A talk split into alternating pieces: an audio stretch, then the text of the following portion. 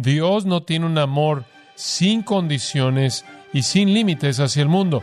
Está definido y limitado no por las demandas de la gente, no por las demandas de la razón humana, sino por las demandas de su propia gloria personal.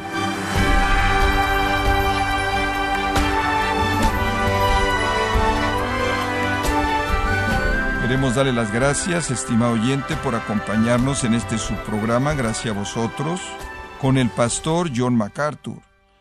Hay cosas en el sentido común que nos dice que no deberían unirse, como es el veneno y los medicamentos. Pero hay doctores que usan veneno para ratas para tratar coágulos de sangre. Teológicamente, que verdades bíblicas no deberían mezclarse.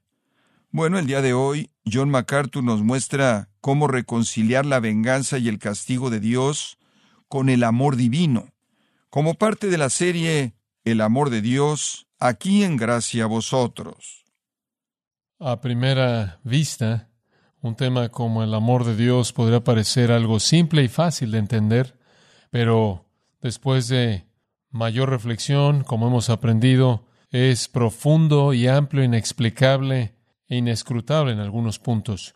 Muchas personas piensan que debido a que Dios es amor y lo es, la Biblia lo dice, y piensan que debido a que Dios ama al mundo tanto que dio a su Hijo unigénito para ser el Salvador del mundo, que por lo tanto Dios debe amar a toda persona en el mundo con el mismo tipo de amor y al mismo grado y con el mismo propósito en mente. Pero ese no es el caso. Como la Escritura lo presenta de manera muy clara. Ya hemos aprendido dos proposiciones. Una es que el amor de Dios hacia el mundo es ilimitado en su extensión. Eso es verdad. Dios ama al mundo. Él los ama lo suficiente como para ser buenos con ellos. Eso es gracia común. Los ama lo suficiente como para sentir compasión por ellos. Los ama lo suficiente como para advertirles acerca del pecado y sus consecuencias. Y los ama lo suficiente como para que el Evangelio sea predicado a todos ellos.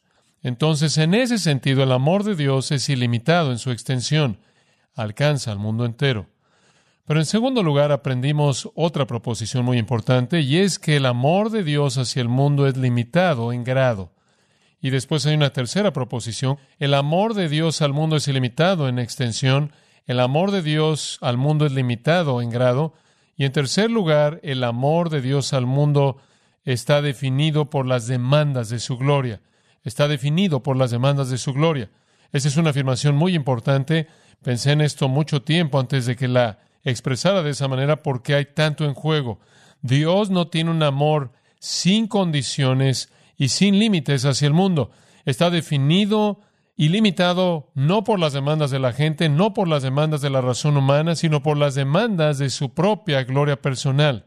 Eso quiere decir que Dios define ese amor de manera coherente con el resto de sus atributos.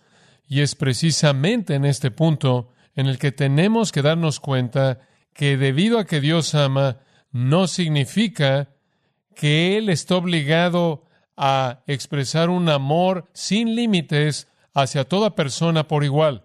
Él no es un prisionero de ese amor, o peor aún, Él no es un prisionero de las suposiciones del hombre acerca de ese amor o los deseos del hombre por ese amor.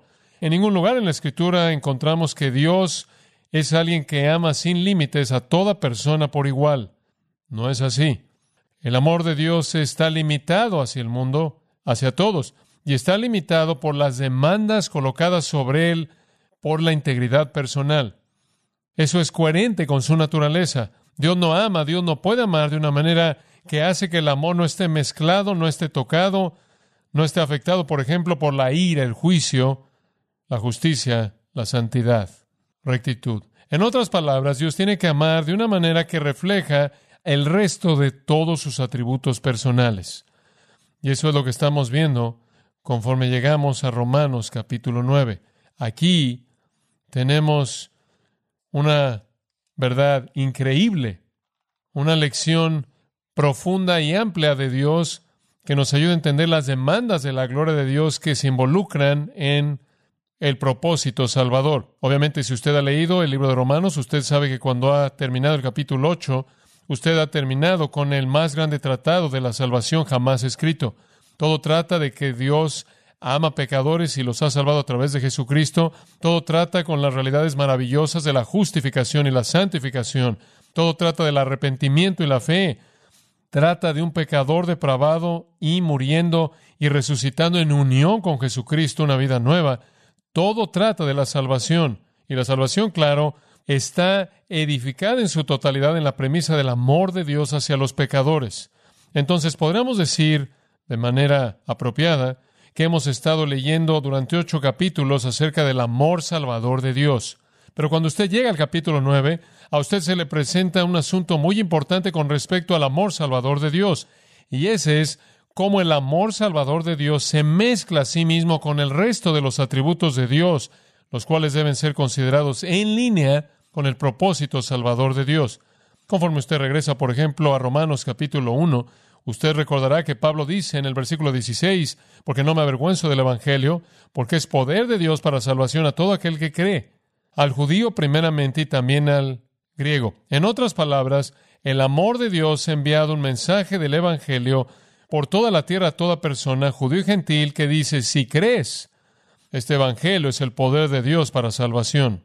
Es entonces que el amor de Dios se ha extendido a todos los hombres y ha provisto para ellos una invitación del Evangelio. Podríamos concluir, cuando llegamos al final del capítulo 8, que el amor de Dios ha enviado el Evangelio hasta los fines de la tierra, porque Dios desea que todos oigan y crean, y eso sería verdad.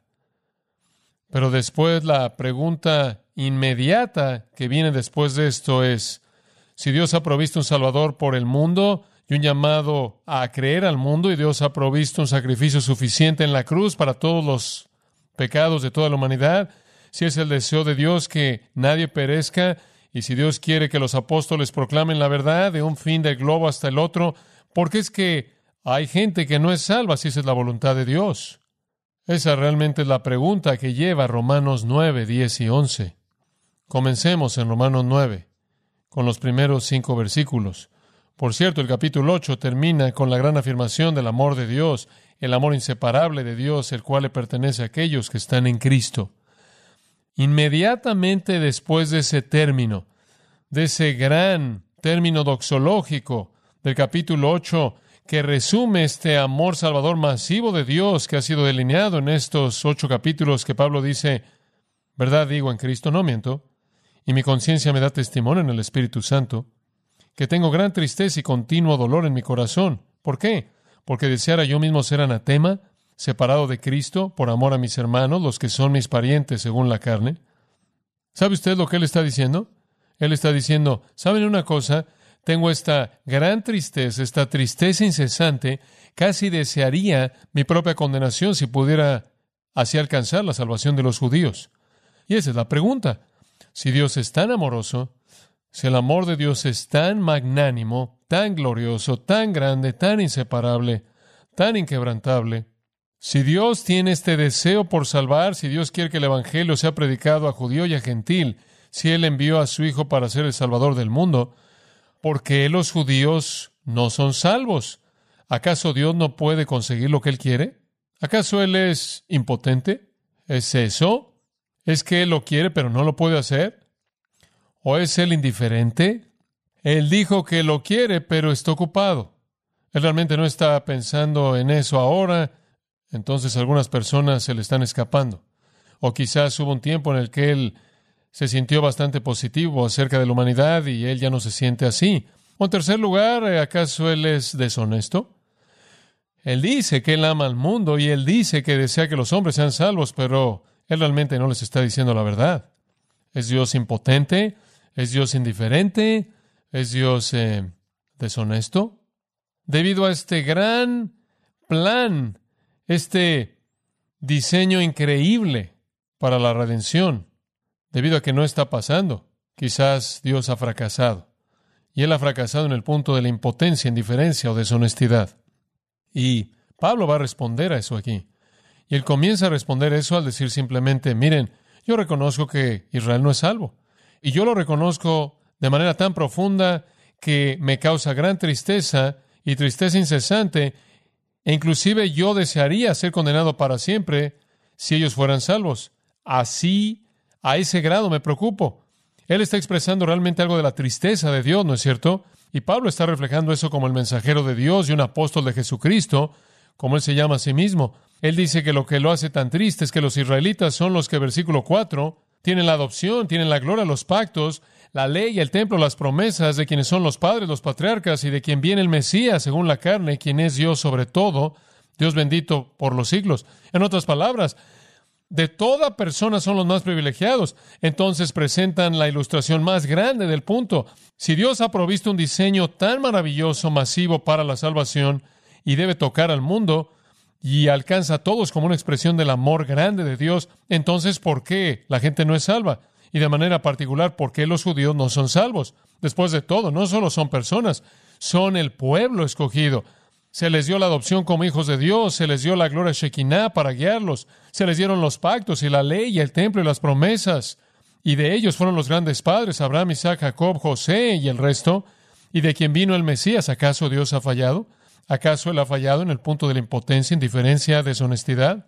Bueno, la respuesta está en el versículo 6. Y aquí es en donde queremos retomar el texto. No que la palabra de Dios haya fallado. No. El hecho de que todos los judíos no son convertidos, no significa que Dios no dice la verdad, o que no puede guardar su palabra, o que es demasiado indiferente como para molestarse por esto.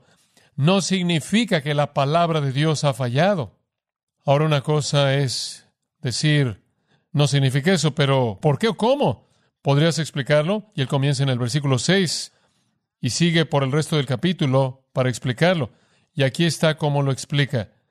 Tienes que entender el poder salvador de Dios. Tienes que entender el amor salvador de Dios. Tienes que entender el propósito salvador de Dios y el plan en acuerdo, en armonía total con el resto de los atributos que Él posee. En otras palabras, su amor no puede definir el fin de su ira. Su amor no puede definir el fin de su juicio, justicia, venganza, castigo, enojo. Esas constituyen su esencia y su ser, de tal manera que lo que Dios hace con respecto al amor está mezclado de manera perfecta y en armonía absoluta con el resto de sus atributos. Y ustedes se acuerdan de esto, amados. El propósito entero del diseño redentor en últimas es para la gloria de quién? De Dios, antes de los ángeles y antes de los hombres. Y el hecho de que Dios se glorifique a sí mismo significa que se muestra a sí mismo. Y entonces lo que Dios va a hacer en la redención es mostrarse a sí mismo. Y mostrarse a sí mismo significa manifestar la totalidad de quién es Él, la totalidad de todos sus atributos. Y esa es la razón por la que vuelvo a decir que el amor de Dios hacia el mundo y hacia nosotros, el mundo de incrédulos y creyentes, el amor de Dios en general será limitado por las demandas de su propia gloria, porque al final es el siervo de su glorificación de sí mismo. Ahora, con ese entendimiento, Podemos ver ahora el resto de este capítulo desarrollarse. Y voy a mostrarles siete atributos de Dios que tienen que operar en armonía con su amor. Siete atributos de Dios son bosquejados aquí conforme Pablo responde a este asunto y operan en armonía perfecta con el amor de Dios. En primer lugar, Él es glorificado en su soberanía. Él es glorificado en su soberanía, versículo 6. No que la palabra de Dios haya fallado. Aquí está la razón porque no todos los que descienden de Israel son israelitas. ¿Qué? ¿Qué está diciendo? Él está diciendo hay dos Israeles. Hay un Israel descendiente, ese es un Israel natural, esa es la raza judía que salió de los lomos de Abraham, quien fue el hombre a quien Dios usó para fundar a la nación. Está ese Israel natural físico, pero no todos los de ese Israel son el Israel verdadero. En otras palabras, dentro del Israel natural hay un Israel espiritual.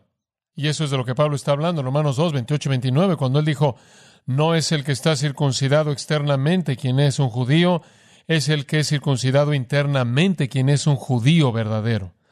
Pero aquí Pablo dice, miren, Dios nunca tuvo la intención de salvar a todo Israel. Eso es lo que está diciendo. La palabra de Dios no ha fallado. No es que Él es impotente, que es indiferente o deshonesto. Dios nunca tuvo la intención de que todos los judíos fueran salvos en primer lugar. Escúchame, porque si Dios hubiera tenido la intención de salvar a todos los judíos, todos los judíos serían salvos. Eso es algo difícil de entender, pero eso es exactamente lo que la Escritura dice y eso es coherente con la soberanía de Dios.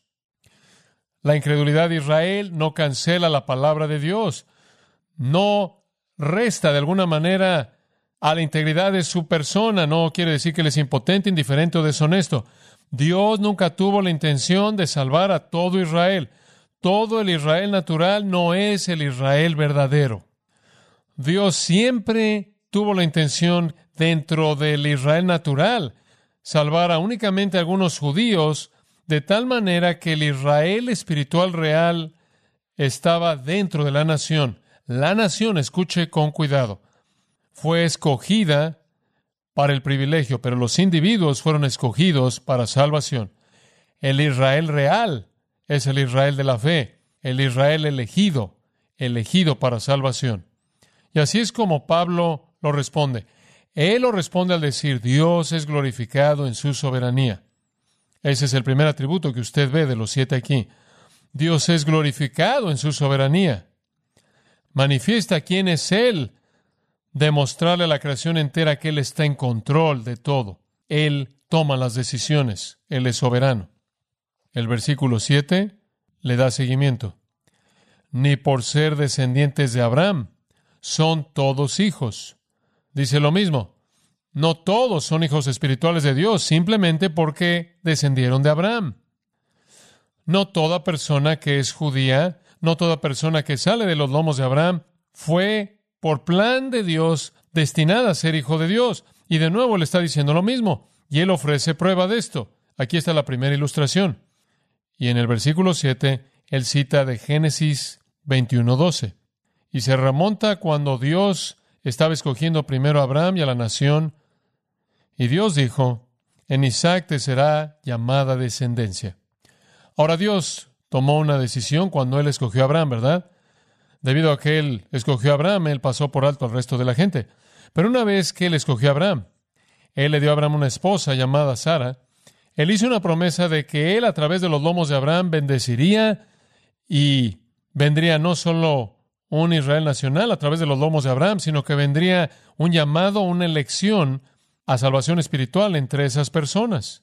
Pero Dios fue selectivo porque Abraham tuvo dos hijos, ¿no es cierto? El primogénito de Abraham fue llamado Ismael. Él no le nació a Sara, le nació a Agar. Una esclava, no obstante, fue el primogénito de Abraham. Pero Dios pasó por alto Ismael y el segundo hijo nacido Abraham y Sara fue quién? Isaac. Y Dios escogió a Isaac. Desde el principio mismo, lo que el apóstol Pablo está diciendo es, miren, no toda persona que salió de los lomos de Abraham fue escogido por Dios. Dios pasó por alto Ismael, y eso ilustra el proceso selectivo soberano de Dios. Él siempre determinó escoger. Ismael fue excluido, fue rechazado. Dice usted, bueno, ¿qué hace eso? Demuestra la soberanía de Dios demuestra que Dios es el que escoge en últimas. Él es soberanamente selectivo y eso muestra su control majestuoso de todo. Versículo 8. Esto es, desarrollando aún más esta explicación, no los que son hijos según la carne, esto es los hijos físicos de Abraham o de Isaac, los hijos de Dios, sino que los que son hijos según la promesa son contados como descendientes. En otras palabras, él simplemente está dando seguimiento con la misma idea. Dios ha escogido a personas para que sean hijos de la carne en la nación de Israel, pero no todos los hijos de la carne son los hijos de la promesa. La promesa se relaciona con la realidad espiritual. La carne se relaciona con lo físico. Entonces, de nuevo, él simplemente está diciendo, Dios tomó una decisión, y su decisión fue, escogeré un nombre, Abraham, de los lomos de Abraham, él tuvo dos hijos, escogeré al segundo hijo, Isaac, de los lomos de Isaac, por así decirlo, Habrían hijos de carne y de los hijos de carne voy a escoger algunos para que sean los hijos de la promesa. Isaac realmente fue un hijo de la promesa en el sentido de pacto, y de sus lomos vinieron tanto hijos de la carne como de la promesa. Después versículo 9, porque la palabra de la promesa es esta. Por este tiempo vendré y Sara tendrá un hijo. Ahora, ese versículo 9 está citando Génesis 18:10, en donde Dios está diciendo, voy a escoger el hijo de Sara, no el de Agar. ¿Por qué? ¿Por qué hizo eso Dios? Ismael era el hijo de Abraham por igual y el derecho a la primogenitura era reconocido a través del padre y en ciertas maneras realmente no importaba quién era la madre en tiempos patriarcales, como usted bien lo sabe. ¿Por qué? Puramente porque Dios es soberano, puramente porque Dios selecciona, porque Él está a cargo, y esto demuestra su soberanía sin influencias. Es una fuerte ilustración de elección incondicional en su expresión más inequívoca. Dios dijo, voy a pasar por alto a Ismael, y Sara va a tener un hijo, y él va a ser el escogido. Dios tomó la decisión. Abraham tuvo dos hijos, varios hijos, solo uno fue la decisión de Dios, Isaac. No se detiene ahí. Isaac tuvo dos hijos. ¿Quiénes fueron? Jacob y Esaú. Observe el versículo 10. Y no solo esto, sino también cuando Rebeca concibió de uno de Isaac nuestro padre, versículo 12. Vaya al versículo 12. Se le dijo, el mayor servirá al menor. Hmm. ¿Quién dijo eso? Dios, Génesis 25, 23. Dios dijo, estoy escogiendo, estoy escogiendo al menor. Y no era así.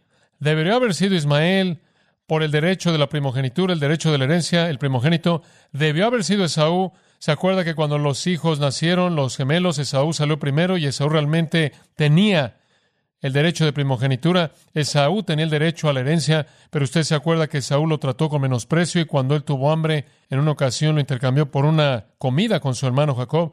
Debería haber sido Ismael y debería haber sido Esaú, pero fue Isaac y fue Jacob. ¿Por qué? Porque aun antes de que nacieran, Dios dijo, los escogí. Así es.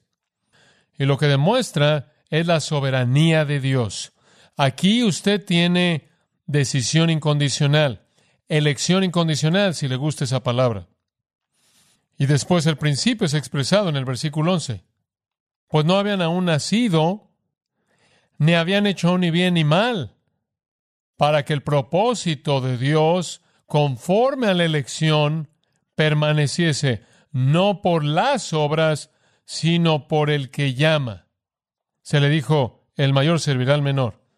En otras palabras, Dios tomó la decisión sin consideración alguna hacia esos dos jóvenes, sin considerar su conducta, su vida, si eran buenos, si eran malos, no tuvo nada que ver con ellos, sino de manera pura y únicamente en base al propósito de Dios, conforme a su decisión, para que Él presentara de manera muy clara al principio de la historia redentora que Él era el que tomaba las decisiones y que ser un hijo de la promesa, ser un hijo de Dios, ser un judío verdadero, ser realmente un israelita en el corazón, era un asunto divino y no un humano. Entonces, antes de que los gemelos nacieran, así como antes de que Isaac naciera, Dios dijo, el mayor servirá al menor. Eso es porque así es la manera en la que quiero que sea para demostrar que mi propósito, conforme a mi decisión, permanecerá. El punto es, ¿Qué es lo que Dios estaba mostrando? Él estaba mostrando su qué, su soberanía. Él estaba diciendo, deben adorarme y deben honrarme y respetarme y deben alabarme y glorificarme. Y para hacer eso deben entender lo que es verdad acerca de mí. Comienza con reconocer que yo estoy a cargo. Soy soberano. Dios escoge. Dios determina los destinos antes de que hombres y mujeres nazcan de manera independiente de cualquier cosa en ellos.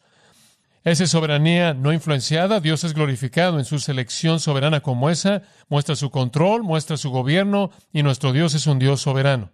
Y después usted llega al versículo 13, como está escrito, y eso está citando Malaquías 1, 2 y 3, como está escrito, a Jacob amé, mas a Esaú que aborrecí. ¿Qué? ¿Quieres decir que el amor de Dios es así de selectivo? Sí, porque el amor de Dios, el amor de Dios está limitado por las demandas de su gloria. Y Dios es glorificado en sus decisiones soberanas. Dice usted, pero es terriblemente fuerte decir que a Esaú aborrecí. Pero escuche, si Dios no aborreciera, entonces no entenderíamos su amor. No entenderíamos la magnanimidad, la magnanimidad sorprendente del amor soberano si no hubiera odio. El amor salvador, sacrificial, es revelado cuando el odio santo de Dios es manifiesto.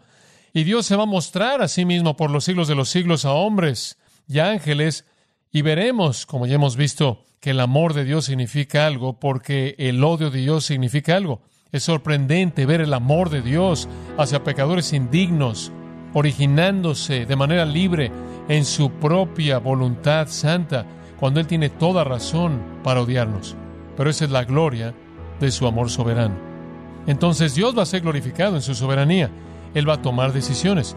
Y esas decisiones van a involucrar a quien Él en últimas y eternamente amará. Él ama al mundo en un sentido, pero como dije, eso se convierte en odio. Él ama a los suyos en un amor inquebrantable que jamás puede convertirse en nada más que más amor. Entonces Dios es glorificado en su soberanía. Y sea cual sea su amor, va a existir dentro del marco de la manifestación de su soberanía, lo cual incluye amar a algunos y odiar a otros. Eso prueba que Él está a cargo. Él toma decisiones.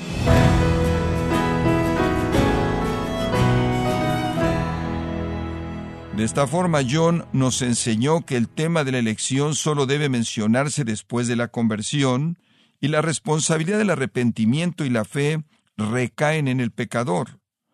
El amor de Dios al mundo está calificado por las demandas de su gloria, y estamos en la serie El amor de Dios en gracia a vosotros. Y quiero recordarle, estimado oyente, que tenemos a su disposición el libro El único camino a la felicidad, escrito por John MacArthur. En este libro John MacArthur nos muestra el gozo de ser un bienaventurado y puede adquirirlo en nuestra página en gracia.org o en su librería cristiana más cercana. Y también le recuerdo que puede descargar todos los sermones de esta serie El amor de Dios, así como todos aquellos que he escuchado en días, semanas o meses anteriores, pudiendo leer artículos cristianos relevantes en nuestra sección de blogs en gracia.org. Si tiene alguna pregunta o desea conocer más de nuestro ministerio, como son todos los libros del pastor John MacArthur en español o los sermones en CD que también usted puede adquirir, escríbanos y por favor mencione la estación de radio por medio de la cual usted nos escucha en gracia a vosotros. Es importante conocer no solo el país y ciudad de donde usted nos escucha, sino también la radio. Para quienes contactan nuestro ministerio por primera vez, pueden solicitar una copia del mensaje de promoción sin costo alguno, un mensaje por oyente únicamente. Si usted vive en los Estados Unidos o Puerto Rico, escríbanos a Gracia Vosotros, P.O. Box 4000 Panorama City, California 91412. O puede escribirnos a través del siguiente correo electrónico radio arroba gracia punto org. Y en nuestra oración que Dios haya obrado en su vida y hablado a su corazón, desafiándole y ministrándole por medio de la enseñanza de su palabra. Y tenga presente que sus oraciones son vitales y que puede ofrendar a gracia a vosotros yendo a nuestra página en gracia.org.